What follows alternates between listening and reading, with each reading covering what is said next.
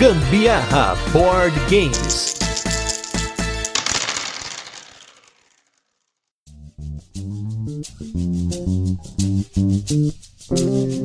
Fala galera, beleza? Aqui é Gustavo Lopes, Gambiarra Board Games, hoje com mais um turno de comentários, esse programa no qual nós discutimos assuntos relacionados a jogos de tabuleiro que não estão relacionados com os nossos episódios semanais. E hoje a gente veio aqui para falar de um elemento nos jogos que eu gosto muito, Carol também gosta bastante aqui, que é até um elemento primitivo dos jogos de tabuleiro, que são os dados. E nós vamos falar do uso de dados nos jogos, seja aí nos jogos no geral ou principalmente nos jogos modernos. E para isso, eu trouxe dois caras aqui que vão esmiuçar os jogos e essas mecânicas, mecanismos, para a gente conversar também, não apenas para quem curte bastante jogos de tabuleiro, mas também para quem tá começando. É aquela coisa de sempre, a gente acaba juntando os dois mundos para um vocabulário para você aí que tá ouvindo em casa, que fique sucesso para você entender. E do meu lado esquerdo, vou começar com um convidado que nunca apareceu aqui sem ser no episódio que a gente fez lá, juntando vários criadores de conteúdo para falar de jogos recomendados no lugar de outros jogos.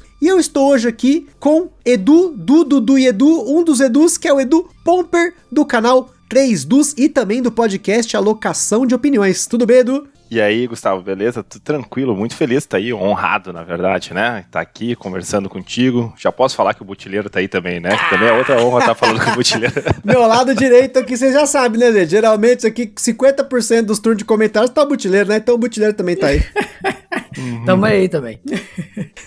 Butileiro que, como já comentamos aqui, agora não é só hashtag ReleaseRio1808, mas também Meeple Vortex, né, Butileiro? Então, Meeple Vortex de volta, né? Mais uma vez agora. mais, mais uma vez um prazer estar aqui, Gustavo. Muito bom tema, vai ser bem legal discutir e um prazer também conhecer finalmente também o, o, o Edu. Boa. Então é isso aí, pessoal. Estamos aqui com esses convidados para começarmos a falar de dados nos jogos. Dados, aquela parada que você rola e sai um númerozinho, né? Geralmente você rola, né? Ou não. É, porque tem os dados de peão agora, dado roleta, cada hora é uns caras inventam cada coisa mais maluca, né? Nunca vi isso. Tem Kickstarter para dados diferentes. Outro dia eu tava vendo um financiamento coletivo de um kit de dados que eram tipo roletas. Você rolava o negócio, tipo um peãozinho, tipo uma Beyblade, e aí onde parava ali era o número tal. É um... ah, então, então não é um dado mais, pô.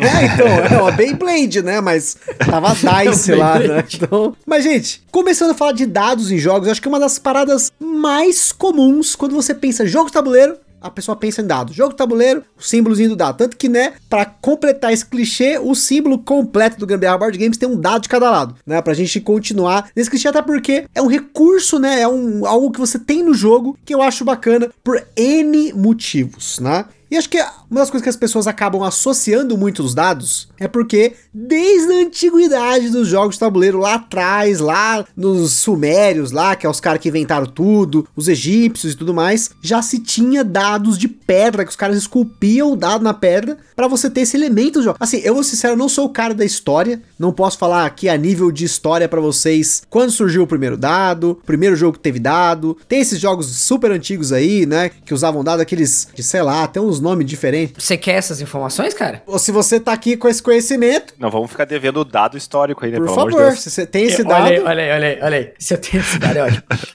Assim, ó, que eu me lembre aqui, se você tá ouvindo a gente, me corrija se eu estiver errado, viu, por favor. Mas o jogo real de Ur já era um jogo que usava dado, né? E inclusive o dado do jogo real de Ur é um dado feito de ossos. Não era nem de pedra. Era um negócio já mais elaborado ali, o negócio, cara. Então eles pegavam ossos de animais, né? Mortos. Eu espero que sejam animais.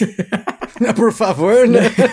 espero que sejam animais. E, esculpiam ali no, no osso, porque eu acho que era mais fácil de lapidar o osso do que a pedra, né? Imagino que seja por isso. Não que eu já tenha feito, tá? Também vou deixar bem claro, assim.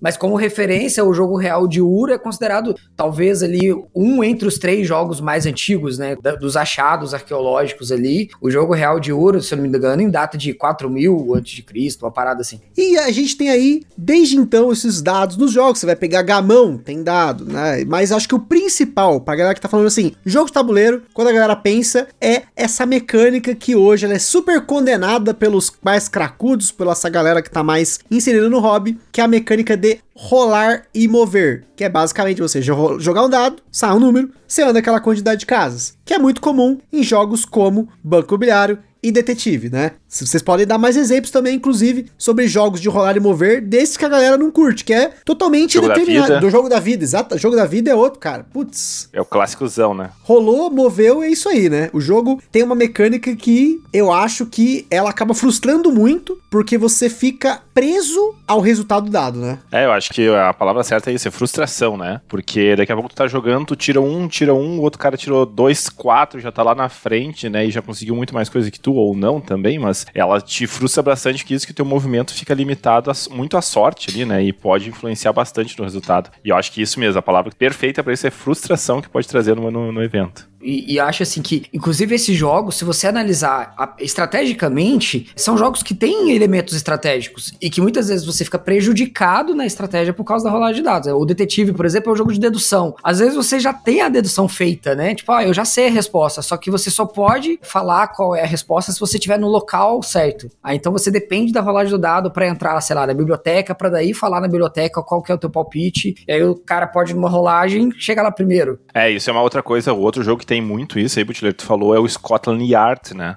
Que também, ele, ele era mais dedução que o detetive ainda, e só que às vezes tu ficava travado porque tu não conseguia chegar nas dicas antes dos outros, porque tu tava rolando número baixo, o outro tava rolando número alto, e tava chegando antes nas dicas para conseguir fechar o, o mistério, né? Então, uhum. Então realmente é, é um, esse aí vem outro que me lembrou que eu já tive experiência assim quando era novo, quando jogava Scotland Yard. E é complicado porque muitos desses jogos, vai, após o, o, o sucesso do Monopoly, né, principalmente, eles acabam puxando muito disso, né? Tem muito jogo cópia, muito jogo dessa época que usava o rolar e mover. E, e assim, o rolar e mover, como a gente estava falando, o grande problema é que você está usando um dado padrão de seis lados. Então pode acontecer de você rolar um e seu amigo rolar um 6 e o 6 ser sempre melhor que o 1. Não tem nada nesse jogo que equilibra a probabilidade e o fato de que 1 e 6 estão muito distantes. Você imagina, você rolar 3-1 ou 3-6, olha a distância que dá. O primeiro jogador tá com 3 e o outro tá com 18. É muito distante esse range, né?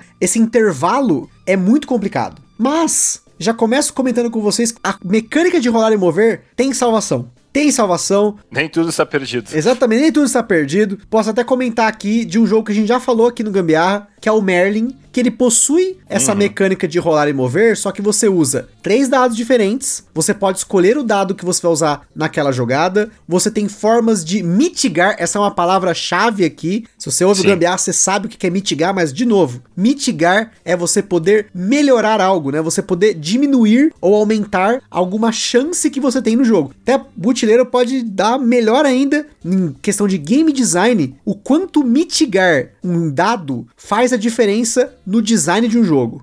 Eu sabia que ia sobrar para mim, cara.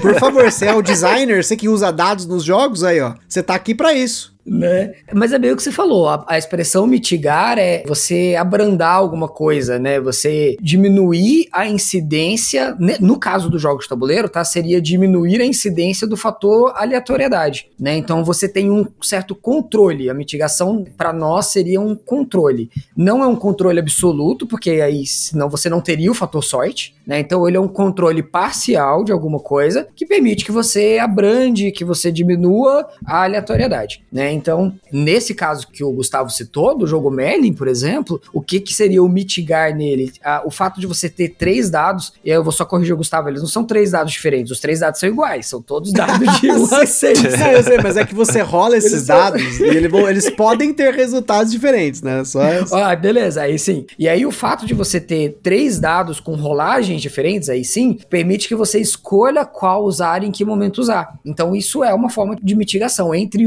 várias formas possíveis, né, é você ter a oportunidade de escolher entre determinados dados. Outra forma de mitigação seria você poder mudar a face de um determinado dado com algum fator externo, seja, sei lá, uso de uma habilidade, uso de uma carta, uso de, de um bônus que você ganhe. É o próprio Feld, né, no Burgundy, que também é dele, tem a mitigação ali com os trabalhadores, né, que tu pode subir subir um para cima, um para baixo, dado usando um, um, trabalhador, né? Um recurso teu. Exatamente. E existe uma outra forma de, mitigação. Eu não sei se o Gustavo vai chegar exatamente nisso, porque ele já começou falando dos dados de 1 a 6, né? E uma outra forma de mitigação muito mais simples de se usar é usar dados com faces diferentes, né? Em vez dos dados serem de 1 a 6, você, sei lá, usar um dado de quatro faces, aí você só tem de 1 a 4. Usar dados de seis faces, mas que você tem repetição de certos números. É bem comum, por exemplo, alguns jogos, você ter somente 1, 2 e 3 e eles se repetem, se uhum. alternam, uhum. né? Você tem 2, 1, 2, 4, 2, ou sei lá, você tem só um 3 no dado, né? Tipo, às vezes você tem até um 0 no dado, que é justamente para diminuir esse range, né? Diminuir essa diferença entre o maior número e o menor número. Eu tenho até um jogo aqui que chama Unearth, que ele tem justamente esse conceito de você ter um dado de quatro lados,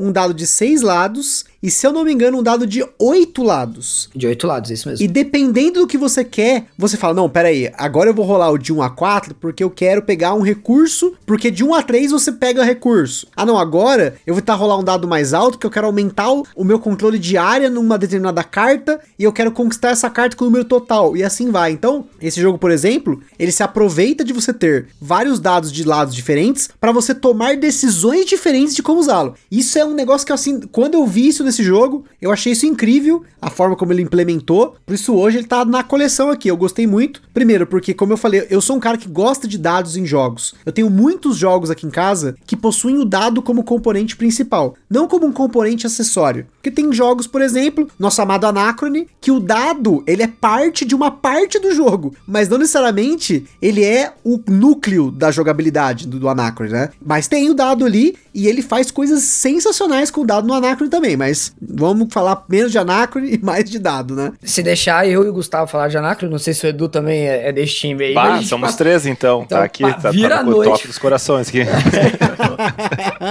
e outra coisa também que a gente tem para mitigar o dado ou mudar essa questão de você rolar um dado e você ficar sujeito a esse dado são as rerolagens, né? Você tem jogos que usam essa rerolagem por mais que o jogo acabe sendo determinado pelo resultado do dado. Isso é uma das coisas também que quando eu comecei a jogar jogos modernos, eu falei, pô, mas eu posso rerolar esse dado, claro, não é rerolar infinito, né? Você tem alguma coisa ali que vai diminuir, né, a cada vez que você rerole, seja uma ficha que você gasta, um ponto que você perde para poder rerolar o resultado ou rerolar parcial se sair uma face específica no dado, como por exemplo, no escape, Curse of the Temple, que já apareceu aqui no podcast também, que você vai rolando dado, rolando dado, aquela dadaiada toda, aquela dadarada tal. Se sai uma face que tem uma máscara preta, esse dado fica preso. E para você desprender esse dado, você precisa de outro dado com uma face dourada. Então você fica sempre rerolando os dados, separando os que você quer, Porém, você tem esse limitador que tem uma chance de 1 em 6 de aparecer e travar aquele dado. Também é uma outra forma muito legal de você ter esse uso do dado de rolagem pura de dado, né? De você ficar rolando, só que ao mesmo tempo você tem uma forma de diminuir essa sorte que incide na rolagem em si, né? Eu acho que muitos roll and write usam isso bem, né? Um que eu gosto muito, o The Press Clever, que vai sair no Brasil como Optimus. Na verdade, já foi anunciado ano passado e não saiu ainda. né? Esse daí a gente tá vendo a É uma né? lenda. A lenda. Eu não sabia que ele não tinha saído ainda. Pra mim já tinha saído há muito tempo.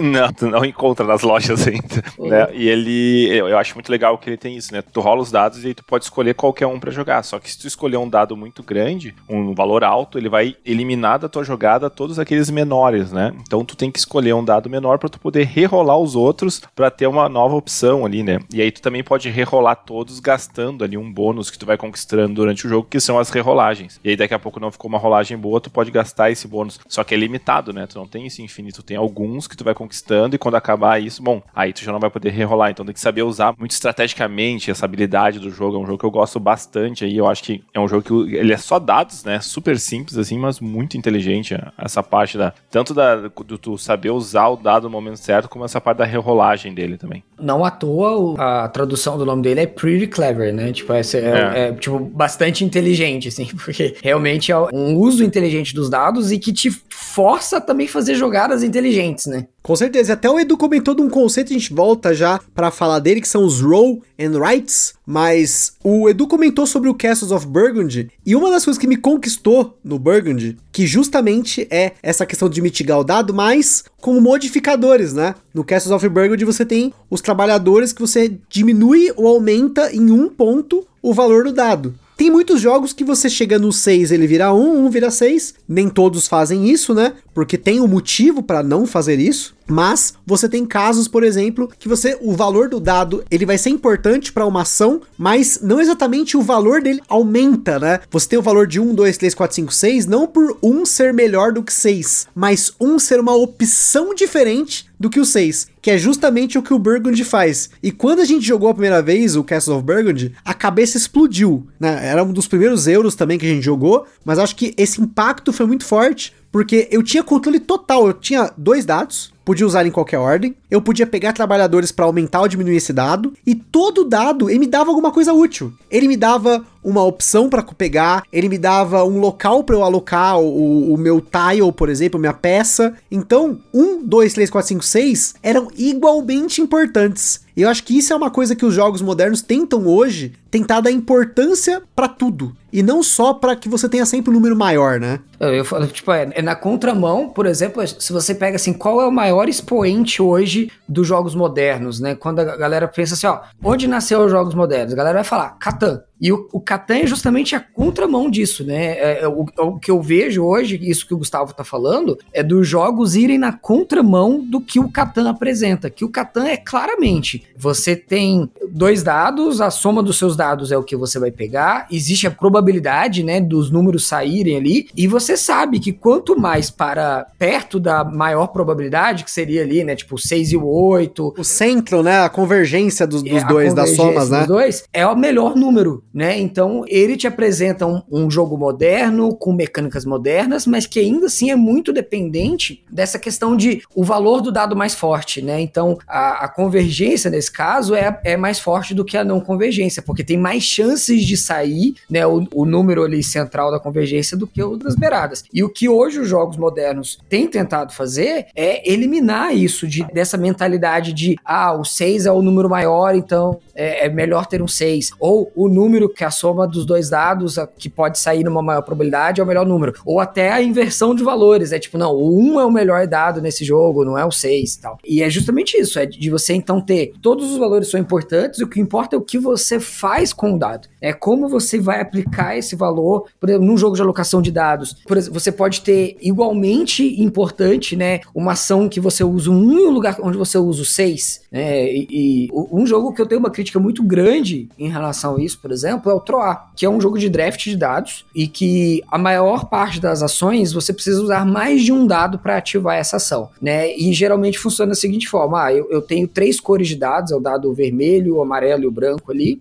Quando eu escolho uma ação para fazer, eu vou usar uma cor de dado específica. Então eu quero fazer uma ação de pegar dinheiro, eu preciso do dado amarelo. E a minha soma de dados amarelos, quanto maior a soma, mais dinheiro eu vou ganhar. Então ele fica dependente do valor resultante de uma soma de dados ou de um valor alto de dados. Ele condiciona a sorte totalmente no jogo. Existem mitigadores de sorte nesse jogo? Existem, mas eles são caros que ali no caso do, do Troar é você voltar a sua fluência ali, né, as bandeirinhas, para poder rerolar ou mudar o número de um dado. E hoje o que eu vejo é justamente jogos indo no sentido oposto, né, de ah, o seu dado 1 vai ter valor, o seu dado 6 vai ter valor, a soma dos seus dados vai ser importante para coisa X, um dado sozinho vai ser importante para coisa Y, né, e até mesmo tentar usar fora da caixinha, né, fora dessa situação em que você depende da aleatoriedade do dado, são os jogos em que você simplesmente não rola o dado dado. Sim, o dado ele é usado da forma como ele sai, talvez, ou às vezes ele já tem um valor inicial, né? É, o, o Teotihuacan, por exemplo, é um jogo que não existe rolagem de dado no Teotihuacan, né? O dado é importante, o valor do dado é importante, né? Então você começa com o seu dado ali, por exemplo, número 1, ele vai ter uma utilidade, mesmo ele sendo o número 1, você pode coletar recursos, você pode montar uma a, a pirâmide, mas ao longo do jogo esse dado vai automaticamente evoluir no número dele, dependendo totalmente de você mesmo fazer isso, né? Você que escolhe fazer uma ação com um determinado dado e aquele dado vai ganhar um upgrade, e quanto maior o valor dele é, melhores as ações que ele faz, mas não depende da rolagem de dados, não depende de um fator externo, né, no caso a aleatoriedade. É, eu acho que o, o, exemplo ali que o Gustavo trouxe e o Butler trouxe do Catan são coisas bem antagônicas, mas eu vejo a beleza das duas, assim, né? O Burgundy, por exemplo, essa parte da mitigação, realmente, mesma coisa, assim, explodiu a cabeça, né? Pô, tu pode mitigar essa sorte aqui, tu pode trabalhar com isso. E eu lembro que ainda que tem uma tecnologia que ao invés de aumentar um para cima, um para baixo, tu pode aumentar dois uhum. para cima, dois para baixo. Sim. E aí pronto,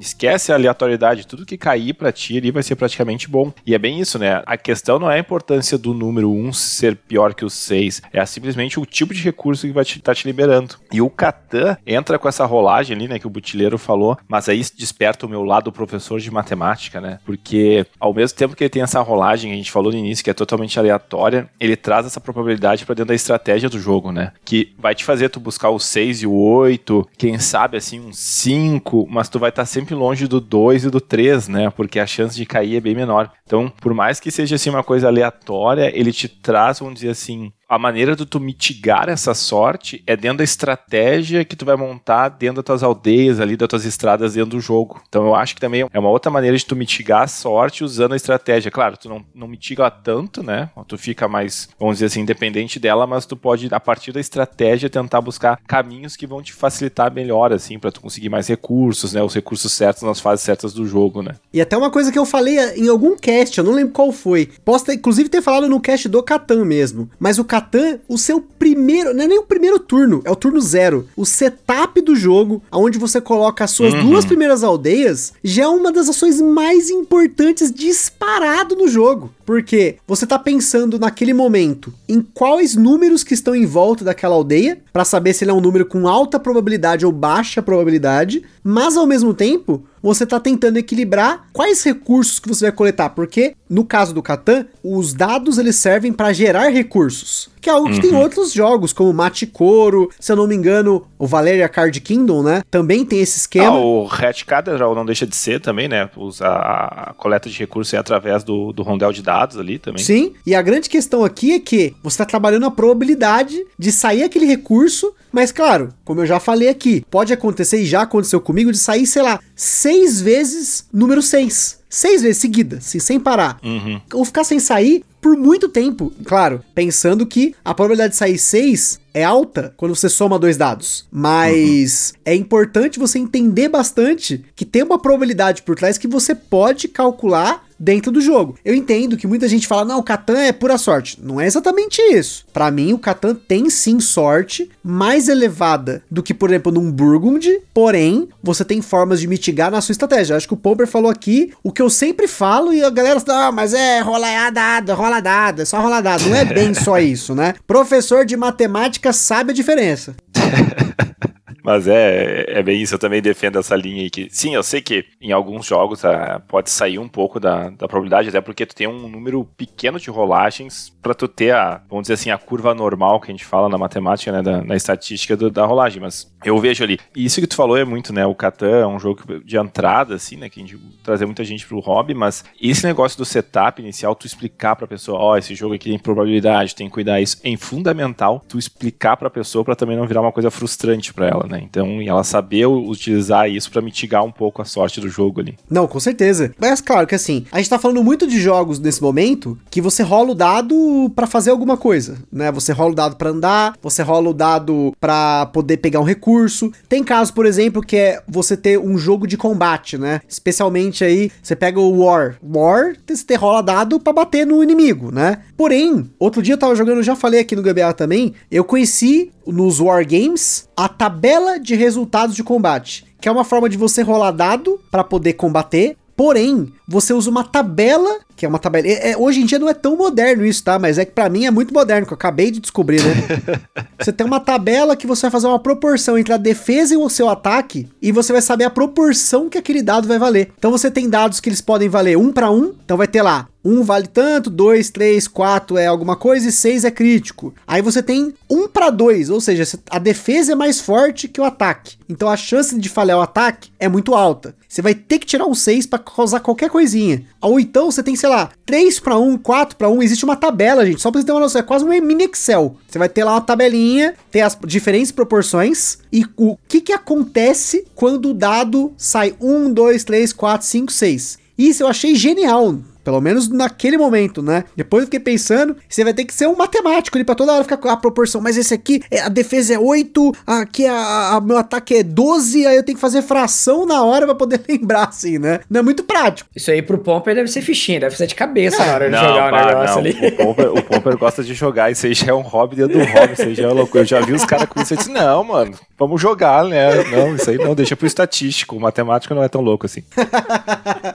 Mas é uma forma que a gente vê em jogos, né? Não sei que exemplos Sim. que vocês podem ter aí de jogos que usam rolagem de dado em combate, mas talvez até saindo um pouco da caixinha de simplesmente comparar valor, quem for maior ganha, whatever. É, um, que, um de combate, sempre que fala assim com rolagem de dados, que daí não chega a ser comparar valor, porque tu não vai fazer, é um que é o memoar, 44, né? Tu tem a rolagem de dados ali, mas tu tem um dado que tem umas probabilidades diferentes, né? Tu tem que, quando tu ataca certa unidade, quando rola o dado, tem que bater com aquela unidade. Então o, o defensor nem rola dado, é só o atacante que rola dado, né? E aí, claro, tem ali, acho que a infantaria é a metade do dado, aí tem uma granadinha que vale para tudo, aí tem o tanque, tem mais um outro símbolo lá que algumas cartas usam. E aí é um que vem na cabeça, assim, para mim, de rolagem que não compara, né? É só o atacante que rola ali e tem as suas probabilidades em cima. E claro, a unidade que está sendo atacada vai ter uma probabilidade maior ou menor de tu derrotar ela ou não, né? É, esse exemplo é bacana porque é um dado customizado, né? A gente já tinha falado Isso. aí, o Butileiro comentou sobre dados que vêm com, sei lá, 4, 1, 2, 1, 3, ou sei lá, cada dado tem um diferentes imagens ali, né, estampadas, né? E isso é uma forma muito legal. Eu, isso é outra coisa, gente, eu adoro dado customizado. O uhum. dado do Escape que eu falei também é customizado. Eu tenho vários jogos aqui que eles têm dados customizados, mas o Butileiro Artilheiro falou de troar, apesar de não ser combate. Gente, hoje a pauta é livre, tá? A gente tá falando de dados, jogos com dados, matemática. a gente rola um dado e escolhe o top. Exatamente. tá livre aqui, a gente tá rolando dado mesmo.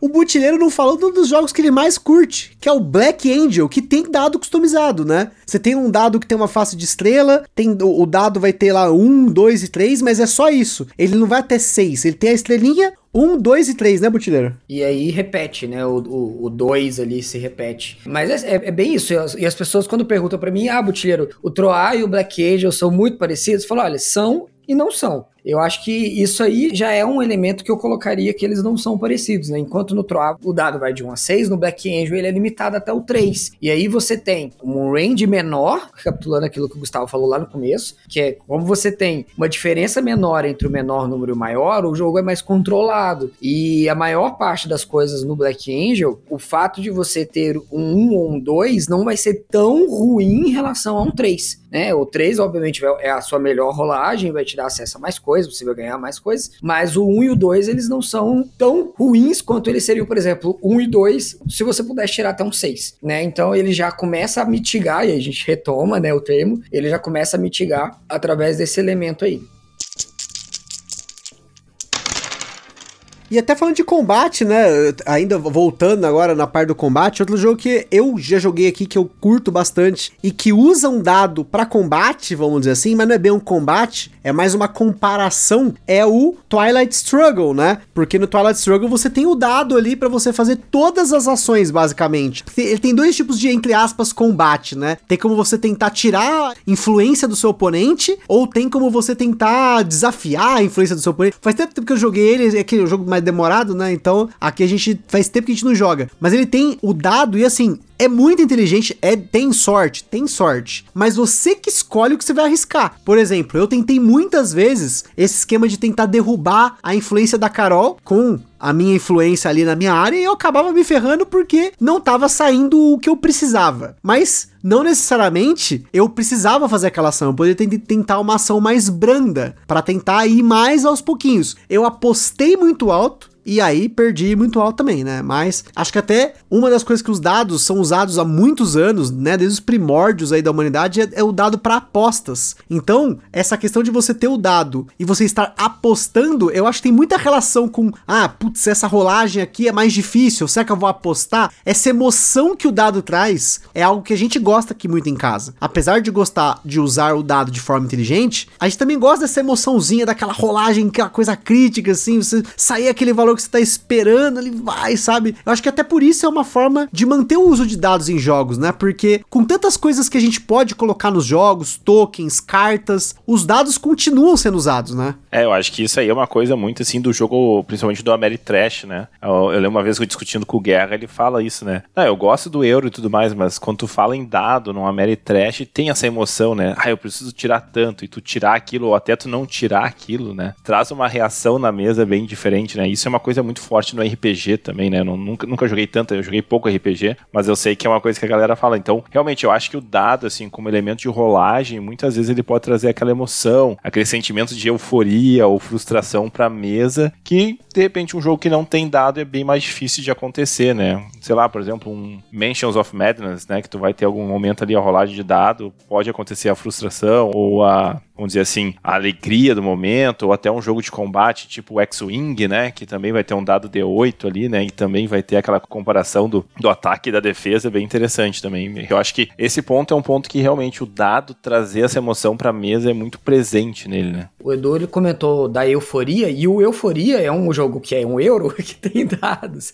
Verdade. E que ele, para mim, ele, ele demonstra o quanto o dado pode ser esse elemento mesmo nos Eurogames, porque no Euforia é aquela coisa, uhum, né? Você, você começa com apenas dois dados e você pode vir a pegar mais dois, tendo um total de quatro. E no, no Euforia, os, os dados são os seus trabalhadores. Se na sua rolagem, no começo da tua rodada ali, na verdade não é o começo da rodada, porque você pode rerolar seus dados a hora que você quiser, né? Mas se você rerola todos os seus dados e a sua soma é maior do que 16, você perde dados, porque eles, na temática do jogo, eles estão adquirindo conhecimento e dados que têm conhecimento você não pode controlar eles, então você perde um dado. E, cara, é extremamente emocionante. No final, quando você pega Sim. os seus trabalhadores e vai rolar, você fala, cara, não sai 16, não sai 16, não sai 16. Entendeu? Porque você tá aquilo, putz, se sair 16 eu vou perder dado. Então você, putz, saiu um 15, ufa, consigo fazer várias ações boas, porque 15 é um ótimo número, e você teve essa sensação de emoção. Eu entendo o fator emoção estar associado ao dado e eu entendo também que existem outras maneiras de você trazer essa emoção para o jogo. O Edu citou, por exemplo, os jogos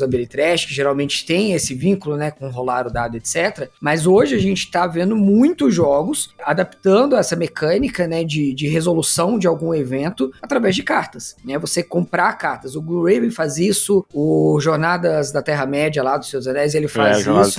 Né? Então ele substitui a emoção da rolagem do dado por uma emoção de uma compra de carta, que já é uma rolagem de dado mitigada por si só, né? Porque na compra de carta, você sabe as probabilidades, porque você sabe, ó, eu tenho quatro cartas para comprar, três delas vão me dar o que eu preciso, só uma que não. Você sabe que essa probabilidade ela é limitada àquilo e que se na sua primeira compra sai o seu impeditivo, vamos dizer assim, né, a, o que é ruim para você, você sabe que todas as outras três são sucesso, né? E na rolagem de dado, você poderia rolar o dado primeiro, ser uma negativa e você vai rolar de novo, pode sair outra negativa, né? Não necessariamente você vai diminuindo as suas chances de, de, de sucesso ou aumentando suas chances de sucesso. A rolagem de dados sempre vai ter a mesma probabilidade em cada rolagem individualmente. Acho que nesse ponto é que ela é a grande emoção, né? Ah, eu vou comprar aqui de um deck de quatro cartas, a minha emoção ela tá condicionada à primeira carta que eu comprar que for de sucesso, eu já sei, né, que qual é a probabilidade das outras cartas continuarem vindo sucesso. A rolagem de dados sempre vai ter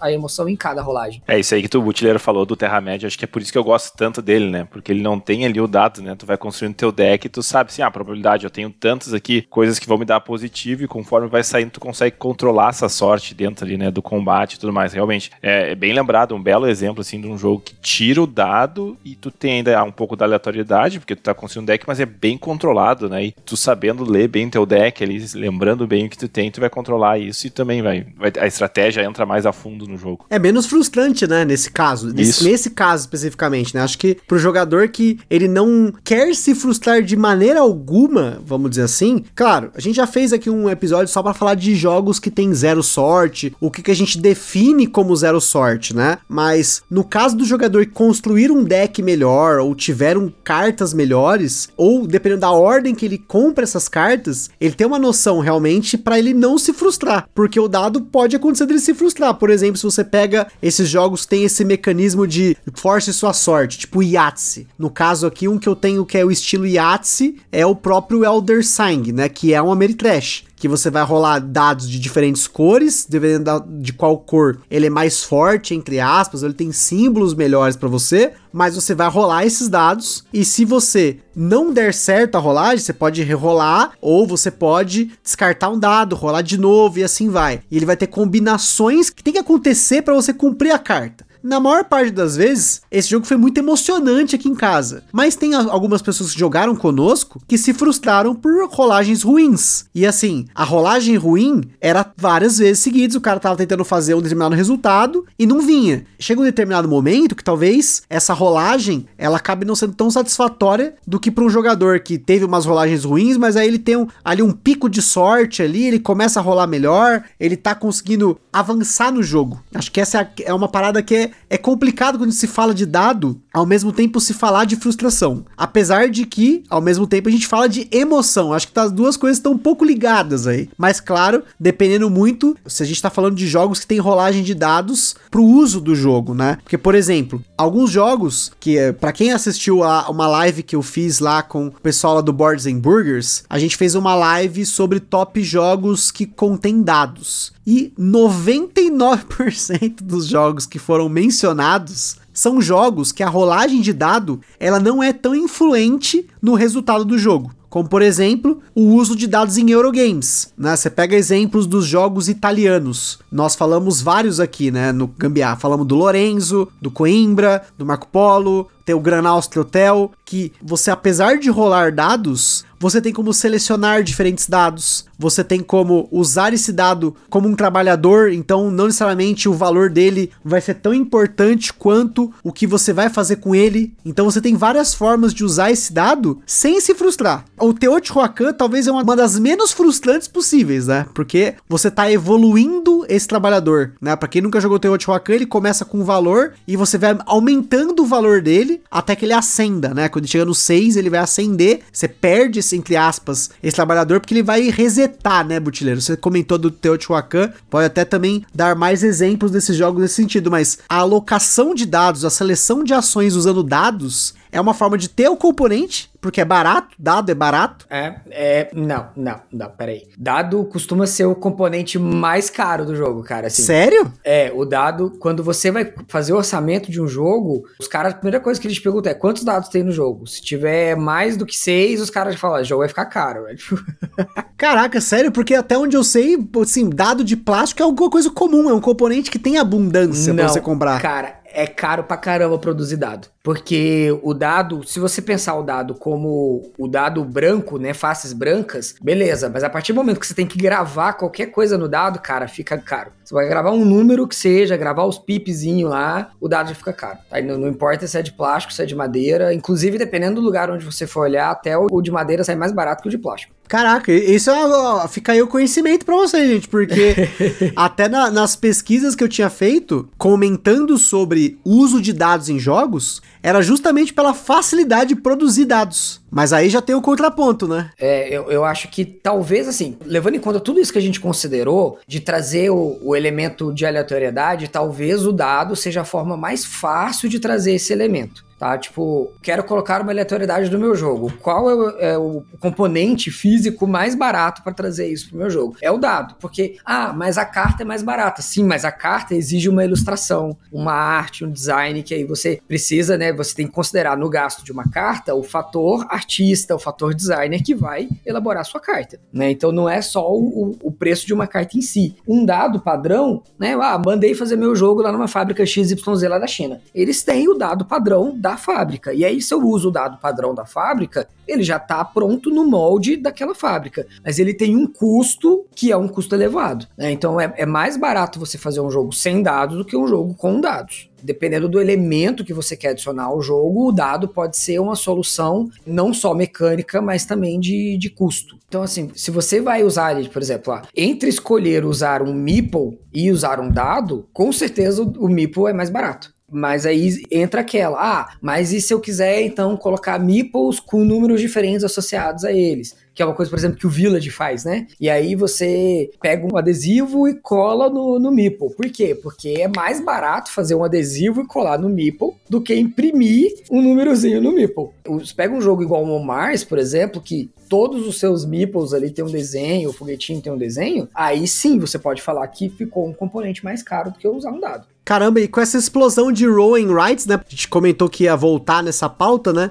De uns 10 anos pra cá, o que tem surgido de jogos de você ter dados ou alguma. É que a gente coloca Rowan Right acaba sendo porque começou com esse esquema de você rolar dados e aí você tem ali uma ficha para escrever, né? Então, para quem não conhece, Rowan Right é basicamente isso. São dados que você vai rolar e eles vão te dar um resultado. Esse resultado geralmente ele influencia numa ficha ali, num papel que você escreve, você desenha. Enfim, a gente tem alguns exemplos exemplos aqui que a gente falou no podcast, que é o Paper Dungeons, que é um Rowan Wright, o King Domino Duel, também um Rowan Wright, inclusive ambos os jogos, eles têm dados customizados para compor o jogo, né? E agora pensando assim, refletindo até que o Butileiro comentou sobre o dado ser um componente caro, se você for pensar o que é um Rowan Wright, é papel, um bloco de papel e dados. E geralmente eles estão num preço de um card game, por exemplo, né? Porque aí é o, o fator papel é que faz ficar barato. Né? Então, ao invés de você ter um tabuleiro, você coloca papel. Papel é uma coisa muito barata para um componente de um jogo, né? Porque o papel do Robin Wright, geralmente, sei lá, ele é fininho, muitas vezes, inclusive, é mais fino do que uma folha 4. Né? A gente fala da gramatura do papel, né? Então, é, é uma gramatura tão fina que você vê do outro lado da folha o colorido do papel. Então, ele investe num dado,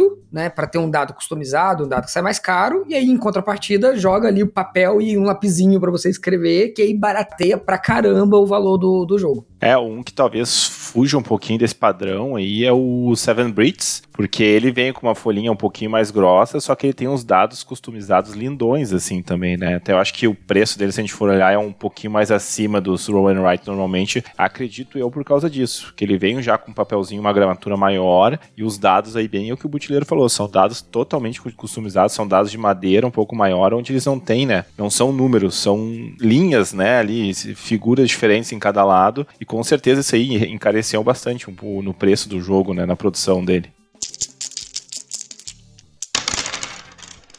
Uma coisa legal que eu acho nos roll and writes que a gente fala, né, que eles usam os dados, mas muitos usam de maneira diferente, né? Por exemplo, o King Domino Duel ali, tu falou, é um drafting, né? Cada um escolhe ali, um escolhe, outro escolhe dois, um. Seven Breeds também, cada um vai escolhendo um. Aí tu tem o Optimus, que não tem um draft, né? Tu mesmo joga os dados, tu escolhe um, rerola e assim vai. Depois tu escolheu três dados, os outros três os adversários podem usar. Aí tu tem o Railroad Inc., que tu rola todos os dados todo mundo usa os mesmos dados ao mesmo tempo e sai coisas diferentes, né? Eu acho legal, eu tava pensando no episódio, né, maneiras de usar, e aí eu vejo, né, tu tem o roll and write, e ali dentro do roll and write tu tem várias mecânicas diferentes que usando o dado dão aleatoriedades e maneiras diferentes de estratégias dentro do jogo, né? E até o fator mitigação são diferentes em cada um deles, né? Tipo, a, você comentou, né, de, de poder rerolar o dado na sua vez. Por exemplo, no Railroad Inc. você não rerola o dado, mas aí você tem aqueles bônus que você pode usar, ó, eu vou gastar esse bônus bônus, ao invés de usar o dado, eu vou usar o meu bônus, né? Então, tipo, a própria mitigação em si é diferente dentro da mesma mecânica de Rolling Right, né? É, o King Domino Duel, por exemplo, você tem quatro dados, cada hora um jogador joga esses quatro dados, ele escolhe um, o outro jogador escolhe dois, ou seja, porque o primeiro jogador ele tem uma vantagem de escolher talvez o que ele quer, só que aí o outro jogador vai escolher outros dois e o que sobrar fica pro primeiro jogador. Isso eu acho sensacional. A gente tava jogando esses dias aqui em casa, King Domino Duel é um jogo que eu não cansei dele. A gente usou uma boa parte do bloquinho, porque você vê, é um mecanismo muito simples. Você rola o dado, vai ter, e claro, são dados customizados, as faces dos dados são diferentes, então você vai ter ali dados diferentes, uma rolagem vai ser sempre ali, a decisão vai ser sempre complicada. Por mais que seja sorte o que sair, mas você tem várias opções. E claro, você também tem os poderes ali, que dependendo do número de dados que você for acumulando de um tipo, você vai conseguindo poderes que podem influenciar em trocar a face do dado, em você separar os dados em vez de jogar eles no seu tabuleiro como se fosse um dominó, né, a sua folha, como se eles fossem um dominó. Você tem como usar um desses dados deslocado, né, é, porque no King Domino 2, assim como o King Domino, você tem os dominós e dominó tem que ligar com o dominó, mas se você tiver ali um poder que especificamente você não precisa fazer essa regra, é uma outra forma de você usar o dado. Então ele tem várias camadinhas ali que te permitem usar o dado de uma forma que eu acho também muito inteligente.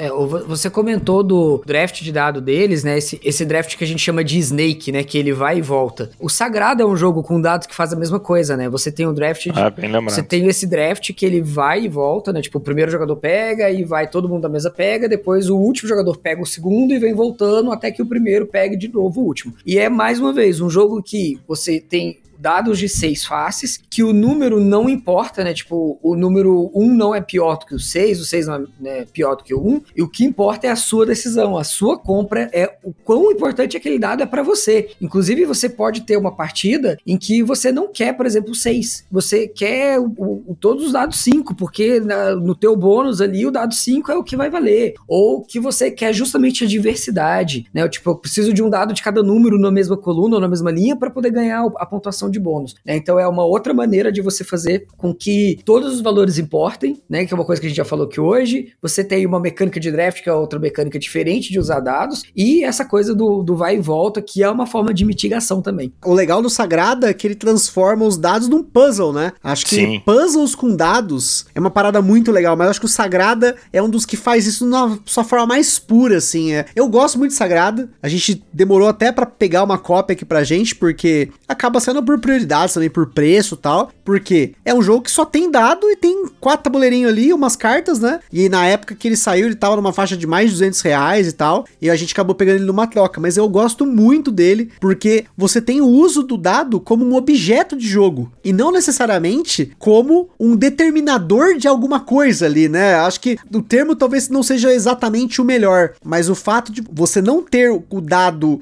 rolado para determinar, assim, com proporções diferentes, pode ser melhor ou pior, já é algo que é muito bom no jogo. Que é uma coisa que o, o Nocti Luca faz a mesma coisa, né? Nocti Luca, com certeza. O Nocti Luca é maravilhoso, né? E o Sagrado, até vocês falaram, o Sagrado é um dos jogos provavelmente que tem mais partidas aqui em casa entre eu e a Ana. E é bem isso que o Butileiro falou, né? A tua decisão vai decidir muita coisa ali. Mas uma coisa também, ele tem também essa emoção, né? Porque no final tu tem que ser muito estratégico pra tu deixar bastante opção aberta. Tu não pode ficar dependendo só de um dado, de um certo número, Uhum. de uma cor. Então as tuas decisões vão fazendo a sorte ser mais ou menos determinante pra ti quando vai chegando nas rodadas finais, né? Porque como o Gustavo falou, ele é um puzzle, né? Tu não pode botar na perpendicular a mesma cor, mesmo número. Então se tu começa a te travar nessas ações aí e deixa no fim pra tu ficar dependente muito da sorte, dificilmente tu vai completar o teu vitral e tu vai ser penalizado por isso. E aquele jogador que consegue, através da sua estratégia, mitigar isso, se deixar aberto a mais possibilidades,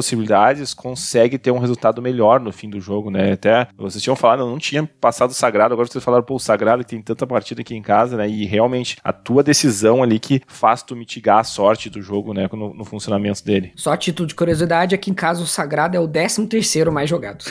Caraca, Pode esse. O meu celular não tá aqui pra eu ver o meu BG Status agora. eu, eu fui justamente no BG Stats. Eu sei que o The Pretz Clever Optimus e o Sagrada estão nos top ali. Mas aí uma coisa que o Gustavo falou dessa questão de você usar o, o dado como objeto, um outro jogo que faz uma coisa muito legal é o Rajas of the Ganges, que o dado no jogo, ao mesmo tempo que ele é um- o seu trabalhador que você aloca, ele também é o recurso que você gasta, né? É uma, pra mim, ele é o, é o jogo que mais foge dessa caixinha, sabe? De como você deve usar o seu dado. Ah, o seu dado deve ser um recurso, o seu dado deve ser pra resolver combate, o seu dado deve ser uma coisa. Cara, o Rajas of the Ganges é tudo é o seu dado, entendeu? Mas tem um jogo que ele usa o dado de uma forma muito legal como objeto. De novo, mais uma vez, puxando aí pra jogos que tem o, dado como componente principal, que é o Quantum, né, Butileiro? Quanto é um dos meus jogos favoritos. Pra quem me conhece, né, sabe, eu já participei várias vezes aqui do Gambiarra, você sabe que eu sou o Eurogamer, né? Mas o quanto é o jogo Ameritrash que eu tenho na coleção e que eu não, não, não abro mão. Quanto eu adoro quanto é um jogo de combate totalmente assimétrico, não em termos de poderes assimétricos dos jogadores, mas a assimetria da própria questão das suas naves no jogo serem os dados. Então você tem no jogo dados, tá? Que vão de 1 a 6 e que cada face representa uma nave diferente. O, o dado 6, ela é, é a sua nave rápida. É como se fosse ali um X-Wing do Star Wars, sabe? Ele é veloz. Então o 6 indica o quanto ele se movimenta no tabuleiro. Ele move seis espaços, porque ele é veloz. E o seu dado número 1, ele se move só um, porque é como se fosse uma nave muito pesada. Então o movimento dela é mais lento, né? Então, entre o 1 e o 6, você então tem ali várias naves diferentes, mais rápidas, mais lentas, só que o poder de combate delas é o inverso. Então o dado 1, como ele é uma nave muito pesada, ele é mais difícil de você matar. Né? Então, o, o, quanto ele inverte aquela lógica de rolar dado e o maior número vence, porque é o menor número vence no quanto. Né? Então, eu vou rolar um dado de combate, ele tem sim uma rolagem tá, de combate, mas eu vou somar o, o valor do dado ao valor da minha nave que eu estou usando no combate. Então, se eu estou, por exemplo, com o meu 2 enfrentando um 5 do Gustavo, e eu, né, no caso, a minha nave é um 2, é uma nave grande pesada, a nave do Gustavo 5 é uma nave leve. É mais fácil de ser abatida. Mas então a gente rola um dado auxiliar, que é o dado do combate, e vamos supor que, sei lá, eu, eu tire um 3. O meu 2 do número da minha nave mais o 3 do meu dado de combate dá 5. Então ele é exatamente o mesmo tamanho da nave do, do Gustavo. Só que o Gustavo também vai rolar um dado de combate. Mesmo que ele tire um 1, a soma dele vai ser 6, a minha soma é menor. E a soma menor vence no, no quanto. É, ele inverte essa lógica do valor do dado para vencer e ele tem muito disso. Tipo, quando eu ataco, eu quero atacar com a minha nave o menor número possível. Eu quero chegar com o meu 1 até você para poder te atacar. Só que o 1, ele só se move de 1 em 1. Então, se você tá do outro lado do tabuleiro, é muito difícil eu chegar para te atacar com um.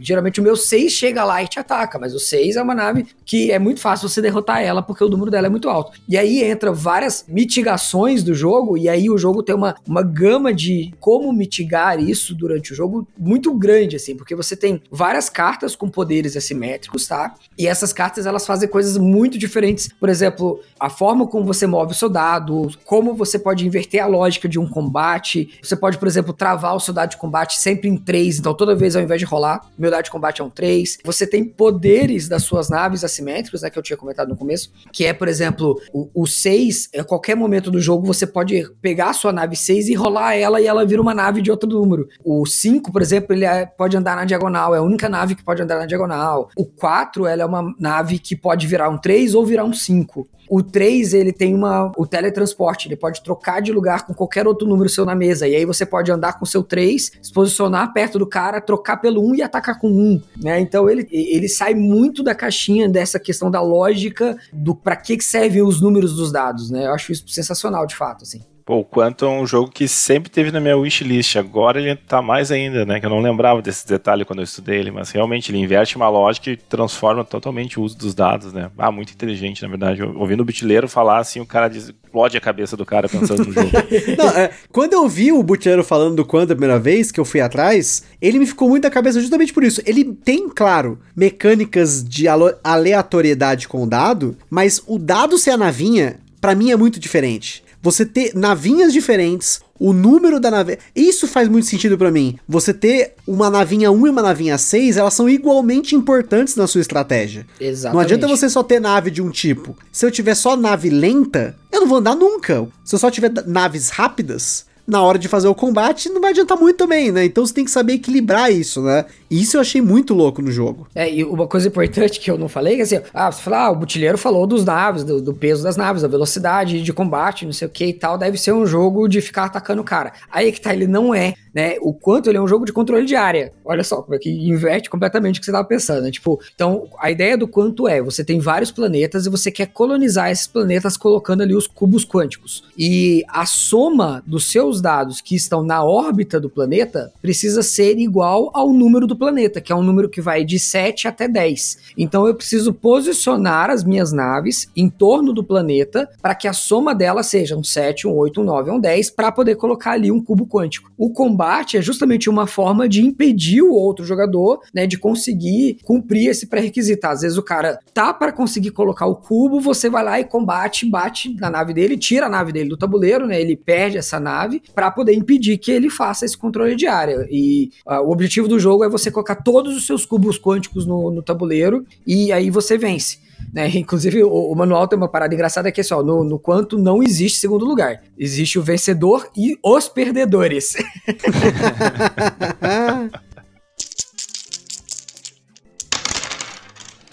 Outro uso bem maneiro que eu gosto em, em jogos é quando você tem o dado para um evento, né?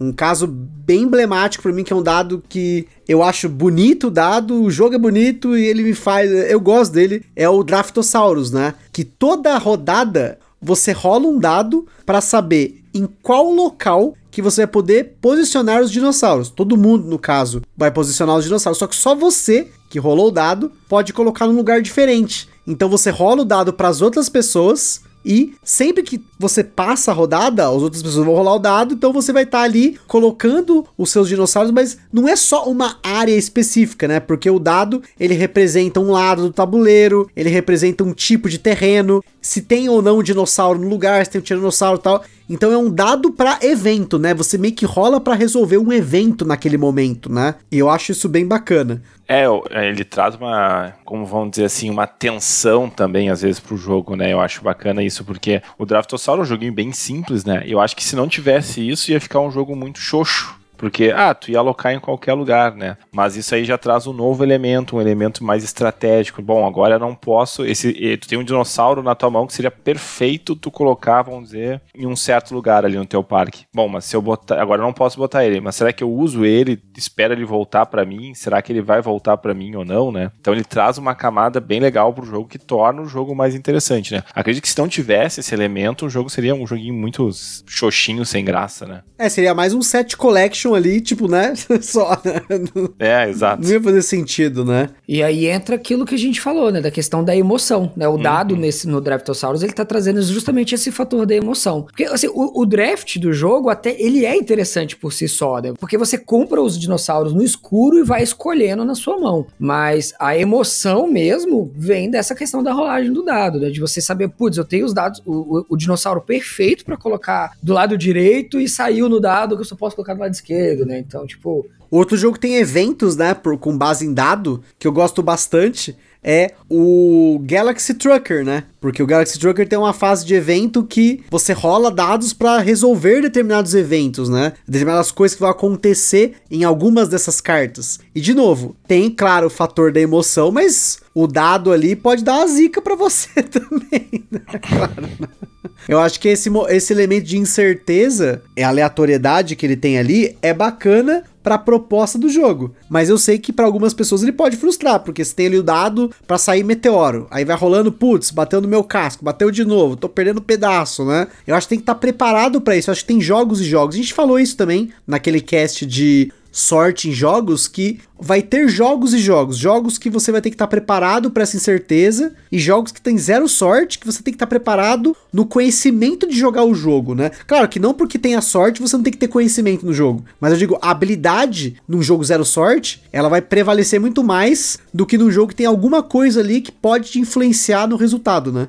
Tem uma outra coisa também, ó. Tô, tô falando bastante, gente, ó. Porque eu gosto, como eu falei, eu gosto muito de jogo de dado, né? Um tipo de jogo de dado que eu também joguei, que a gente não comentou também, é jogos que usam dados dentro da destreza. A gente jogou o jogo ah, lá do ah, Kaká, o Dai Dai Dai, que você tem que dar peteleco nos dados, gente. Isso, de novo, é mais uma parada totalmente diferente. É claro que assim. Deve doer o dedo, né, cara? Porque. Mas é um petelequinho bem de levinho. Não dá para fazer um peteleco de, tipo, rebentar, assim, sabe? E. É só porque a Carol não curtiu muito a proposta do jogo que eu não tenho ele aqui, porque basicamente com quem eu jogo, né? Mas eu achei muito bacana porque você dá o peteleco do dado, você tem como empilhar dados, o valor dele tem a importância dependendo do que você tá fazendo. Então, assim, ele usa todo o potencial de você ter o dado no jogo, mas ele adiciona esse elemento do peteleco. Que eu achei super interessante. É um tipo de jogo que, inclusive, faz falta aqui em casa, que é jogo de peteleco, mas eu tô pra resolver isso. O Dungeon Fighter, né, é, é um jogo também que, é, que foi bastante, ficou bastante popular aqui no Brasil, porque ele foi um do, dos primeiros a chegar naquela leva uhum. de 2015, ali que chegou um monte de board game no mercado. E o Dungeon Fighter era esse jogo de destreza com dados, né? Você tem que jogar o dado com o nariz, tem que jogar o dado pulando num pé só, de costas. Ah, mas é, é tipo...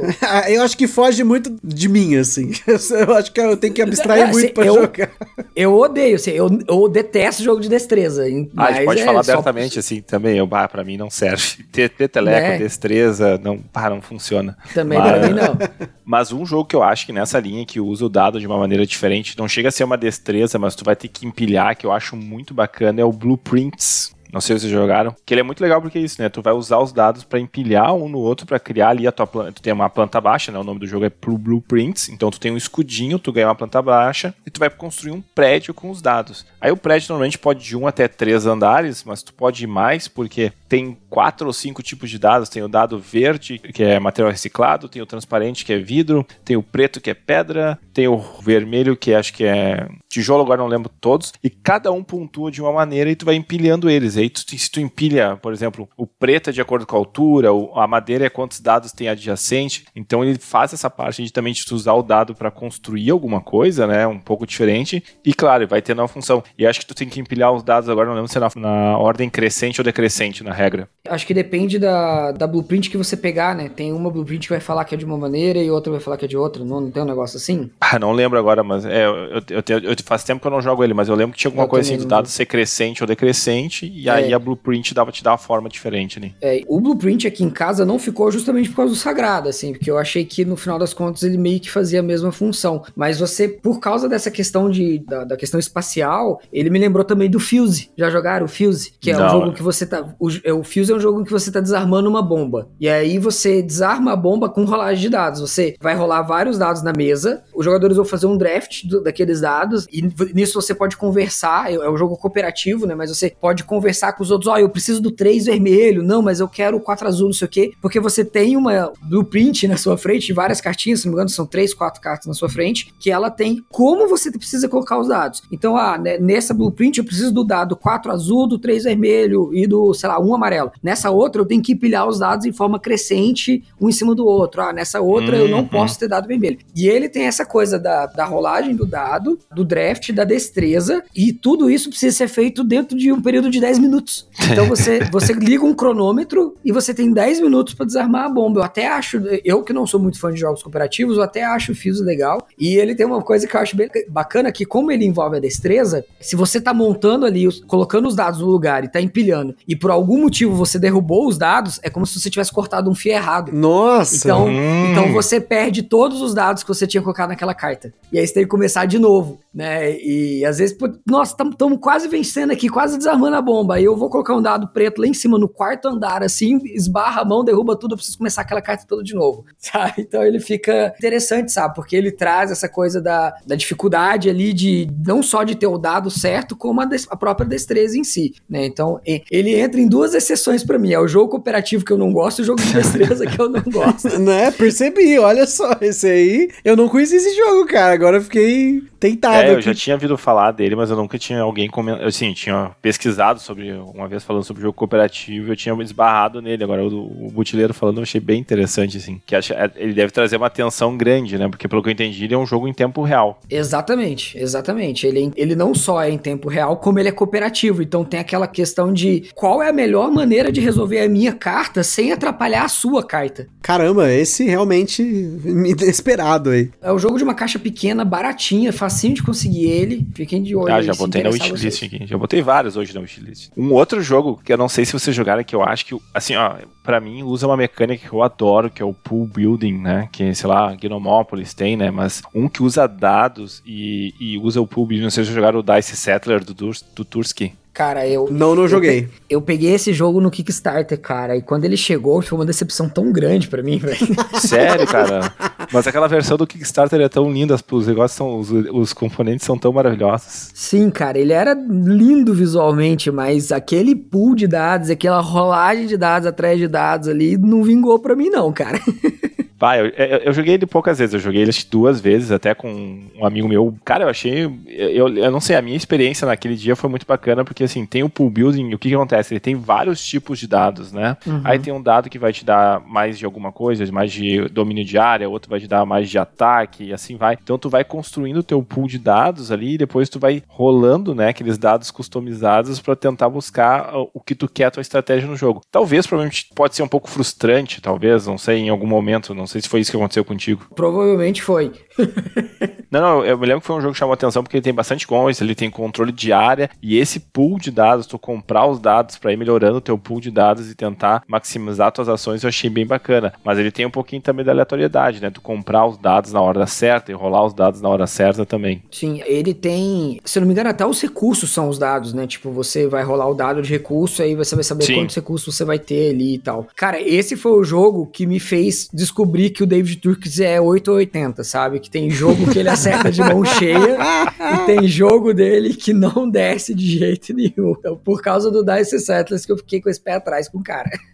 Cara, mas o Turski, se você for pensar. Eu, eu falei que eu não ia falar, mas, gente, eu preciso falar. Vocês já ouviram o episódio especial sobre esse jogo maravilhoso que é o Anacrone, mas já que a gente tá falando, falou Turski, falou Anacrone. apesar de não ser só ele, né? Como vocês ouviram já no episódio, não é só ele. Apesar da galera associar, porque o nome dele tá escrito lá, David Turski com Aí Richard Aman e Victor Peter. Mas o Anacrone, dentro mesmo do Anacrone, a gente já tinha debatido isso, eu também já tinha conversado com o Bustileiro sobre isso, que ele tem uso de dados bom e ruim dentro do mesmo jogo, dependendo da sua perspectiva. Por quê? Pra quem não ouviu o episódio do Anacrone, no Anacrone você tem dado punitivo, porque você tem a trilha do tempo, que você, conforme você vai aumentando as coisas que você tá puxando ali do futuro, né? Que você tá pedindo, ó, futuro, me manda essa porra aqui. Você tem o dado pra te punir e pra criar paradoxos na linha do tempo. Então esse é um dado, é o primeiro uso, é um dado punitivo. Você tem na expansão Pioneers of the New Earth o dado de, entre aspas, resolução de combate. Mas não é um combate, é uma aventura, é uma mãozinha ali. E como que você mitiga ele? Você vai evoluindo ali a sua exosuit para ficar mais forte. Então, o rolar o dado, que é a última parte de tudo que você tá fazendo ali para resolver a aventura, vamos dizer assim, ele influencia cada vez menos. Se a sua exosuit é muito forte, está atacando ali uma aventura de nível 2, você vai precisar do dado, mas você vai precisar de vários valores ali, talvez você sempre vai conseguir alguma coisa ali, pelo menos, né? Claro, só se chegar, tipo, você pegar a aventura mais difícil, aí você vai precisar de um número mais alto no dado, mas ainda assim, eu não senti dificuldade com ela, porque eu investi em upgrades. Você também tem o dado duplo das tecnologias lá, né? Dos. Não é tecnologia, É aquele que tem o. Breakthroughs, né? Breakthrough, Que né? A ser- descoberta, né? descoberta, isso. Isso, que você tem um dado que você seta o lado dele e o outro você rola. Só que você tem formas de mitigar isso com outras tecnologias. Então tem uma rolagem de dados também, mas ao mesmo tempo ela é controlada. Porque você pode, opa, peraí, você tem metade do que você quer ali já. Você seta qual é o tipo da breakthrough ou qual é o formato dela. Então você, metade você seta. Agora, você tem aquele maldito dado da expansão Doomsday, que ele vai aumentar ou diminuir a- se vai acontecer ou não o impacto. Só que é muito. Esse sim, não tem muito o que fazer. Você tem como brigar ali Ele é o dado no evento, cabo de né, guerra. que você tinha comentado. Ele é o dado evento. E você tá- até tem como brigar ali pra tentar mudar o alinhamento do cabo de guerra. Mas, cara, na nossa experiência, não teve muito o que fazer. Deu um, deu outro, acabou ali. Tipo, já impactou, acabou. Tipo, e inclusive o uso, de- vamos dizer assim, do dado acabou ali, né? Porque uma vez que acontece o impacto, o dado para de ser rolado, né? Porque já aconteceu o impacto, é para isso que ele serve, né? Um dado evento, né? Então você tem o mesmo designer usando vários dados em momentos diferentes do jogo, de formas diferentes. Olha só que show. E todos eles customizados, né? Todos os dados são customizados. O dado lá que você tem a anomalia, ele tem face branca, tem uma anomalia ou duas anomalias, né? Dois triângulozinhos lá que são tá estampado no dado. O breakthrough é totalmente customizado pro que, que tem. O da mãozinha também, tem valores e tal. Então, gente, é um cara bom, mas 880.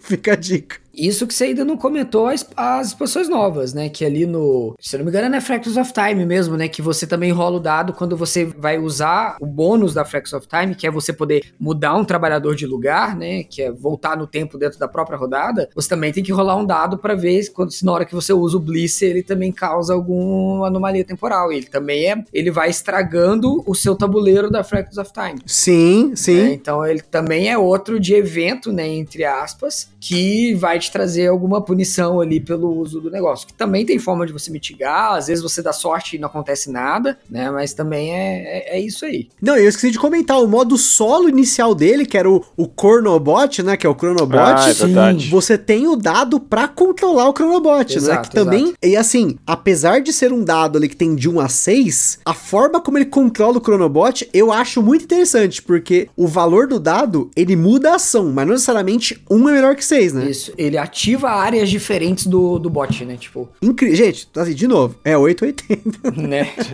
É, inclusive o próprio Chronobot, né, como a gente falou no cast, tem quem goste mais ou menos do novo modo solo, que é o Cronossus, né? Que são você tem dois modos, e até tem o Chronobot 2.0 e tal, né? Mas aí é mais pra galera que é os, os solistas, é, os caras que gostam de jogar solo, né? Ó, o, o, me ocorreu aqui uma outra coisa que a gente deixou de falar, na, na hora que eu comentei lá do Rise of the Gungeons, que eu falei do uso do dado como um recurso, né? É uma coisa que não é tão comum, na verdade. Eu vejo muitos poucos jogos que usam o dado dessa forma. E eu me veio aqui rapidamente na cabeça o The Her, que é um jogo daquela trilogia do carvão, que você tem lá o Haspel, Haspel Net lá, que eu sei lá como é que se pronuncia isso aí, Uhum. o Colony Collie e o The Her, que seria o terceiro jogo, fechando a trilogia. É um jogo em que os, os dados, eles são o carvão que você está transportando, é a mercadoria que você está transportando. Então, no, nesse jogo, vo- você usa o dado como um objeto do jogo que ele indica o quanto de mercadoria você está fazendo o transporte. Né? Então, o, o dado ele é rolado num determinado momento, colocado no depósito, e você traz o depósito para o tabuleiro, espalhando ele ali na- nas margens do rio,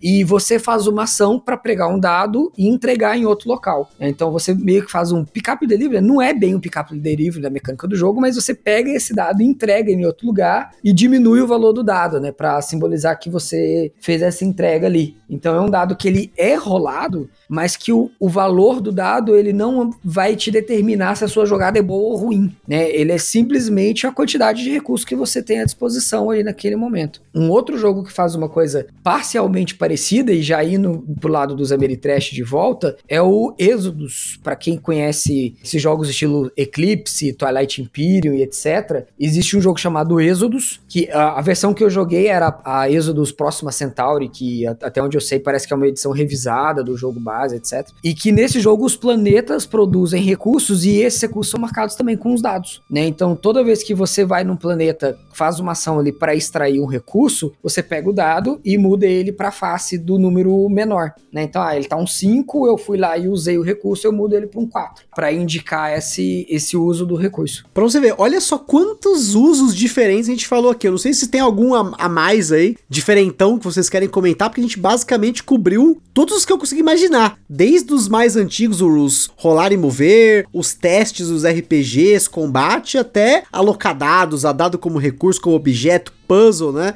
Até peteleco em dado a gente falou, né? Não sei nem se eu consigo pensar em algo aqui que seja diferente. Acho que até, enquanto a gente tava conversando aqui, eu dei uma passada nos meus jogos pra pensar, putz, tem mais algum jogo que tem um uso bem diferente, assim, do que a gente falou? Claro, tem alguns twists, né? Por exemplo, quando eu falo de alocar trabalhador, né? Como dado, você tem os jogos como Coimbra, Lorenzo, Marco Polo, todos eles usam dados de formas diferentes. No caso do Lorenzo, os dados são compartilhados. A galera rola o dado ali e todo mundo tem os mesmos trabalhadores. Só que aí você mitiga da cada um do seu jeito. O Coimbra, você seleciona o dado e o dado vira recurso na trilha que você vai receber depois, ou o valor que você vai ter que pagar pelo, pela carta que você quer comprar, e a cor dele depende, então você tem dados coloridos, determinadas posições que você põe, você vai fazer coisas diferentes e vai ganhar recursos diferentes, né? O próprio Marco Polo, que você tem como rerolar dado, você tem como trocar o valor dele, você tem como comprar dados novos, você tem como ter dados exclusivos seu, você tem quantidades diferentes de dados que você vai alocar em ações, tem ação que custa um, dois, enfim. Marco Polo, eu falei lá na live do Boards and Burgers, que é um dos meus jogos favoritos hoje, Marco Polo, e com dados ele é o top 1 ou 2, porque a briga dele com o Burgundy pra mim é muito alta. Jogos que usam o dado como componente principal do jogo, né? Não como acessório, que é o caso Anacron, né? Mas não sei, se vocês tiverem algum aí pra acrescentar diferentão, essa é a hora. Pois é, eu tava lembrando, acho que diferentão, assim, acho que eu falei os que eu mais jogo aqui, que eu lembro, né? Mas diferentão, acho que não. O, o Gustavo sabe disso, eu, eu tenho como um, um princípio de game design sempre usar dados nos meus jogos. Feld!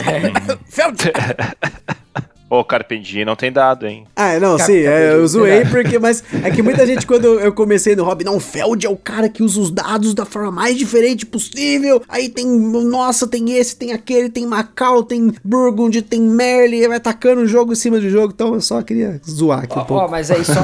eu vou só recapitular então o, o que você acabou de falar. Ó, por exemplo, no Macau, mais uma vez, os dados eles têm relação com a quantidade de recursos que você tem. A diferença é que no Macau você rola os dados para todos os jogadores da mesa. E aí todos os jogadores vão usar os mesmos dados. Aí você que vai decidir ali como que você vai. Uhum. eh, qual dado que você vai pegar aquele recurso e posicionar né, na sua roda dos ventos ali, que não é bem uma roda dos ventos, mas enfim, né? Você tem uma quantidade de recurso X baseado no valor daquele dado. E, e realmente o Feld é um cara que sempre explora dados de maneiras diferentes, e não só isso, né? Ele faz releituras de mecânicas. A gente, a primeira coisa que a gente falou hoje no episódio, né? Ele pega, por exemplo, um roll and move lá do Merlin, né? E coloca isso de uma maneira completamente diferente, de qualquer maneira, de uma maneira muito fora do, do usual. É um cara que eu admiro muito. Eu não sou exatamente aquele cara, nossa, eu sou super fã dos jogos do Feld, tenho todos. Esse cara é o Sandro, É, não isso. eu. né? Eu tenho bem pouca coisa do Feld na minha coleção, pra falar bem a verdade, mas eu admiro muito essa coisa dele de usar dados de formas diferentes e que, sinceramente, é eu me inspirei bastante, né? Tipo, não por gostar dos jogos do Feld, mas por achar a ideia bastante original. Acabei lembrando de um outro jogo, cara, que usa dados também de uma forma muito fora do comum, que é o jogo A Column of Fire. Tá, o A Column of Fire. Ah, é o terceiro da trilogia, né? Exatamente, ele é o terceiro jogo de uma trilogia que é baseada nos livros do Ken Follett, né, que é dos Pilares da Terra. Aqui no Brasil saiu uma versão card game apenas do Pilares da Terra, mas o, o Pilares da Terra ele é um board game, um excelente board game inclusive, que tem o segundo jogo, o World Without End, e o terceiro jogo é o A Call on Fire. No A Call on Fire, você usa dados para ativar trabalhadores. A questão do A Call on Fire é que também os dados não são rolados no jogo. Você é que vai incrementar o valor de um dado fazendo uma determinada ação, e aí ele funciona da seguinte forma: você tem quatro cores de dados diferentes e você tem trabalhadores de quatro cores diferentes que são representados por cartas. Então você tem lá, por exemplo, o carpinteiro, que é o cara que faz madeira, ele é uma carta, sei lá, eu, eu não lembro exatamente, mas sei lá, ele é uma carta laranja. Para você ativar ele, você vai pegar um dado laranja e colocar nesse cara. Só que quando você faz isso, você diminui em um o número do dado. Então, por exemplo,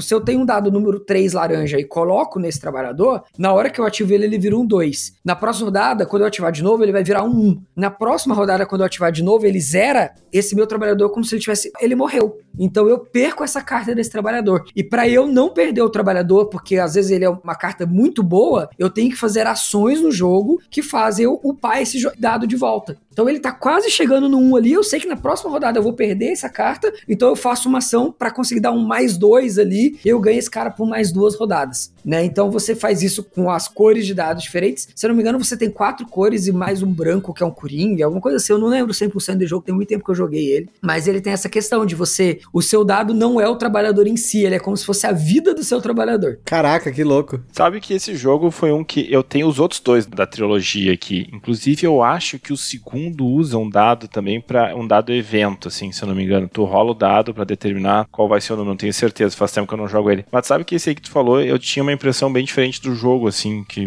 dos três você me falaram uma crítica mais forte nesse aí, que ele não seria tão bom, por isso que eu acabei não pegando. Mas agora até fiquei interessante com essa ideia dos dados, assim. Mas assim, o 2, o, o Torre, eu, eu lembro que o mundo Without End, né, The World Without o mundo sem fim, ele tem um dado, e eu acho que não é um dado de 1 a 6 também, não tenho certeza, que tu rola para determinar certos eventos ali que vão acontecer no, em cada turno. Eu, eu não lembro 100% também do World Without. Eu joguei o o World Without com o Moita. E o, o Moita gosta pra caramba do jogo. Eu, da trilogia, eu prefiro Pilares da Terra. Mas em, Que é muito bom, em né? termos de, do, do uso do dado, realmente o A Call on Fire, pra mim, ele foge muito do lugar comum, assim. E aí eu vou... Eu, eu tinha falado que eu ia puxar a sardinha pra mim, acabei de falando de Sim, eu outros tô jogos, né? esperando. Tô esperando aqui a sardinha. Então, assim, eu gosto muito disso, de usar dados como elementos diferentes, né? Então, pra quem não sabe, eu- se Deus quiser, em breve vai sair um jogo aí chamado Rio 1808, Hashtag Rio 1808. Release Rio 1808. que é um jogo em que você usa os dados como alocação, em que você não rola os dados, você faz upgrade dos seus dados ao longo do jogo, não é automático igual é no Teotihuacan, mas também não é aleatório com rolagem de dado igual no Marco Polo. Então você começa com dados específicos, né, um número 1 e um número 4, e você precisa fazer ações no jogo para o seu dado se tornar um 2, um 3, um 4, um 5, 5, e para você poder ter acesso a diferentes áreas de ação. Não quer dizer que o dado 6 é melhor que o 1 em termos de, ah, eu preciso do 6 porque o 6 vai fazer sempre ação melhor. Não. Simplesmente as áreas em que você vai ter acesso, você precisa de números diferentes para ter acesso a determinadas áreas. E aí o 6 ele vai ter uma habilidade especial lá, que é que você pode repetir uma ação com o número 6, etc.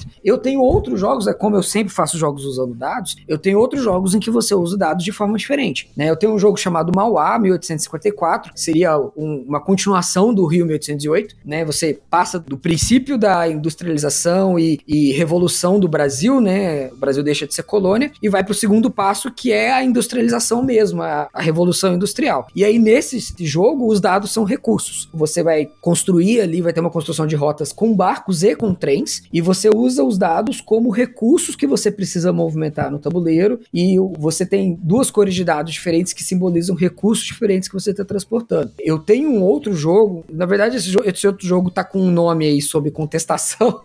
então, eu, é, um jogo espacial, tá? É um jogo euro de civilização espacial, em que o dado, ele é a sua colônia. Então, quando você funda uma colônia, você vai colocar um dado número um no planeta. E à medida em que você melhora o seu dado, significa que você tem uma colônia melhor e isso vai te dar acesso a coisas melhores no jogo. Então, você não rola o dado também. Cada jogador vai, vai ter os dados da cor do jogador, né? Mas e aí, onde você posiciona, você controla aquele planeta, ele indica o seu controle, mas o, o valor do dado seria o quão evoluída é a sua colônia. Tipo, se ela é uma colônia inicial, se ela já é uma colônia próspera, ou se ela é um 6, ela é tipo uma mega colônia já quase independente, assim, da, das outras coisas, né? Então é uma outra maneira de usar dado. E teria vários outros exemplos, assim, de vários outros jogos meus que você usa o dado de maneiras diferentes. Se eu for começar a falar dos meus jogos aqui, a gente vai ficar mais umas duas horas só falando aqui.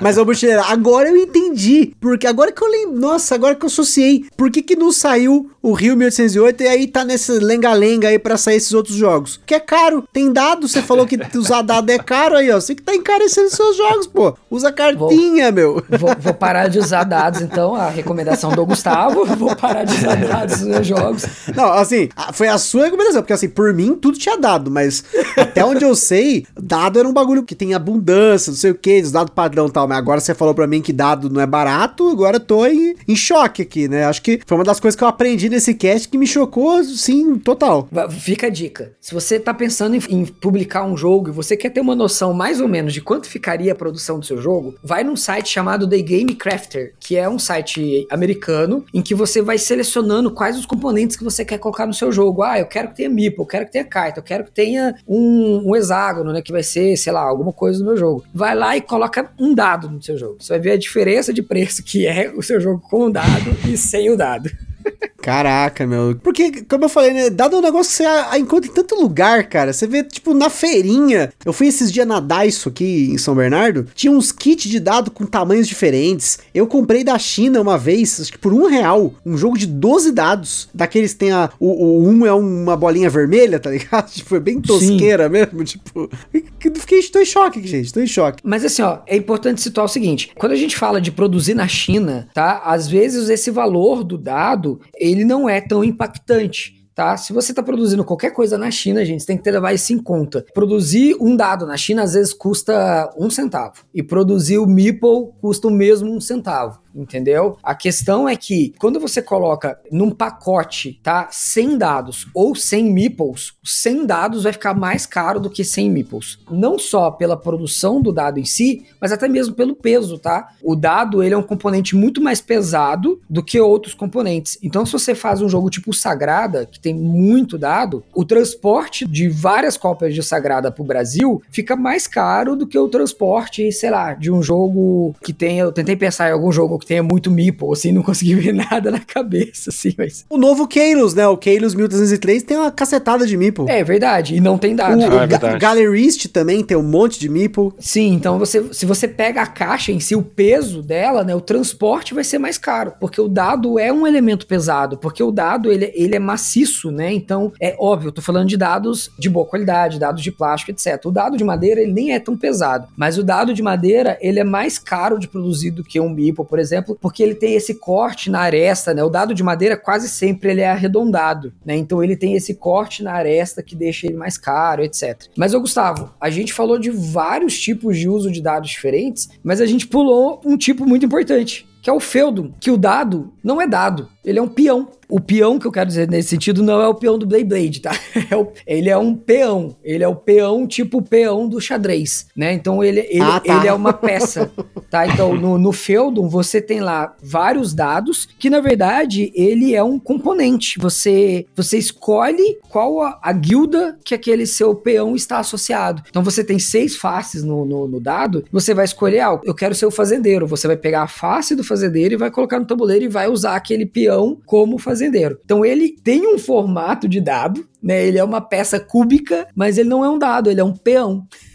é o próprio dado que ele é o que você quer que ele seja. Você tem um outro componente que você coloca na, na, nos lugares que são súditos, tá? Que é o que faz o controle de área. Quando você tá num determinado lugar e faz uma ação de influência, você coloca lá um, um marcador de influência naquele lugar. Você, ele é um súdito ou um, um, regente, ele controla aquela área, mas o teu peão ele pode se mover pelo tabuleiro, né? Então você se move de uma cidade para outra, de um local para outro, fazendo as ações com esse peão que tem a forma de um dado. É, eu lembro que eu, não foi um jogo que eu cheguei a jogar, eu lembro que eu li a regra na época para conhecer o jogo, mas eu não cheguei a jogar. Mas é, realmente tu falou, eu lembrei, né, que o peãozinho era um dado, isso eu lembro, achei muito bacana na mecânica do jogo. E ó, até pra gente finalizar, não precisa ter, ser muito longe, mas se você for no site da Ludeca, que é uma fábrica de componentes BR aí, eu tava fazendo uhum. um, uma pesquisa aqui só pra ter uma noção de preços, né? E eu peguei o Meeple mais barato, o menor e mais barato, o dado liso mais barato e o dado que tem os furinhos mais barato. E aí, na cotação de hoje, porque a gente tá falando de um componente que pode variar por conta da madeira, por conta da própria fábrica, demanda, enfim, né? Mas o Meeple mais barato, que é o tamanho menor, que ele é 15 por 14 por 6 milímetros, né? Ele tá 0,29 centavos. Então ele custa 29 centavos de real. O dado liso, sem nada estampado nele, o menor deles, que é 16 por 16 por 16 milímetros, tá 48 centavos. E o dado com furinho, né, o mais assim comunzão, branco com furinho preto, 85 centavos. Então com um dado, você compra quatro meeples nunca tinha parado para pensar e nessa reflexão, né, quando você pensa em nível de fábrica, né, você comprar o componente cru no valor mais barato que tiver ali, mas realmente, agora fica aí a reflexão. Então, se você pega, por exemplo, um jogo que tem muito dado, ó, fica esperto, guarda o dado, sempre que o jogo for ruim, guarda o dado, ó, porque isso aí é ouro. É, mas imagina ainda um dado especial, né? Ou customizado, né? O preço deve ir lá em cima. Daí. Nossa, totalmente. É, se, se, você é daquela galera que joga RPG, que costuma comprar lá os dados com acabamento marbelizado ali, né, e tal, e, e, dados muito mais específicos, esses dados são caros, cara. A galera chega a pagar aí, às vezes, 10 reais num dado. É, não é incomum dados de 5 reais ser usados pela galera do RPG. Por isso que fica a dica aí, ó. Faça card game. Mas acho que é isso aí, pessoal. A gente abordou aqui hoje o uso de dados em jogos. Falamos aí de preço, falamos de formas de mecânicas, de objetos, de dados diferentes, dados de diferentes lados, formas de mitigar a sorte com dados, a emoção, a frustração. A gente acabou cobrindo um pouquinho de tudo aqui. E eu espero que vocês tenham gostado desse episódio. A gente quis trazer essa discussão. A gente, eu acabei, né? Porque o Butileiro não assiste, né? Mas eu acabei me inspirando por um vídeo do The Dice Tower, que foi uma pauta que eu gostei, que foi feita, mas ele falou rapidamente rapidamente alguns exemplos. Eu falei, pô, mas eu acho que a gente pode elevar um pouco esse conceito, discutir isso, trazer pra mesa. E eu trouxe aí dois caras aí, com certeza, só acrescentaram essa discussão e até quebraram algumas barreiras aí de algumas ideias que eu tinha, até algumas correções de ideias que eu tinha aqui também. Então, queria agradecer aí ao Edu e ao Butileiro por mais um episódio aí sensacional do nosso turno de comentários. Ah, eu queria agradecer também o convite aí, muito honrado de participar com essas duas feras aí. Sempre muito fã do Gustavo e do Butileiro aí há tempo, não tinha com a... O Gustavo tinha trocado uma ideia, o Butileiro primeira vez aí, então Quer só agradecer o convite e tamo aí. Muito obrigado, valeu mesmo. Baita conversa e aprendi muito. eu agradeço mais uma vez o convite. Agradeço, mesma coisa, agradeço a oportunidade também de finalmente conhecer o Edu. Já, conhecia por ouvir falar. Prazer finalmente ter, ter esse primeiro contato aí. E, Gustavo, obrigado mais uma vez pelo convite. Você sabe que eu adoro falar de jogos de dados. É, eu deixei mais de uma vez claro aqui, né, que é um, é um elemento que, que eu sempre procuro colocar nos meus jogos. Então, se deixar, a gente passa aqui o resto da noite falando do tema, né? Então... é, você vê, o botileiro influenciando na elitização do hobby porque põe dado, é. dado é caro. Olha aí, denúncia. Denúncia. é isso aí, pessoal. Aquele forte abraço e até a próxima.